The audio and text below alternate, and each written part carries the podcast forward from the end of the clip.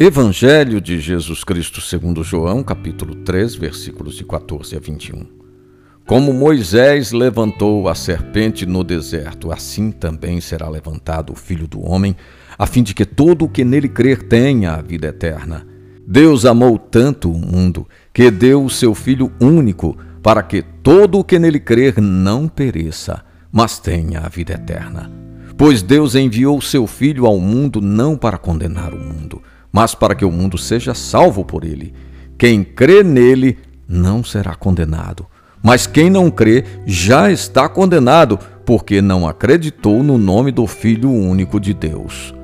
O julgamento consiste nisto: a luz veio ao mundo, mas as pessoas amaram mais as trevas do que a luz, porque as suas obras eram más.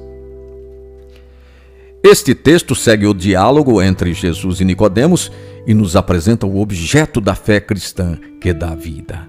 A paixão de Cristo, simbolizada pela serpente de bronze.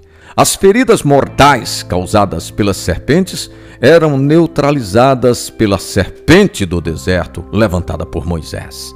A comparação garante que o Filho do Homem nos proporciona a vida eterna. O Pai não enviou seu Filho para condenar o mundo, mas para salvá-lo.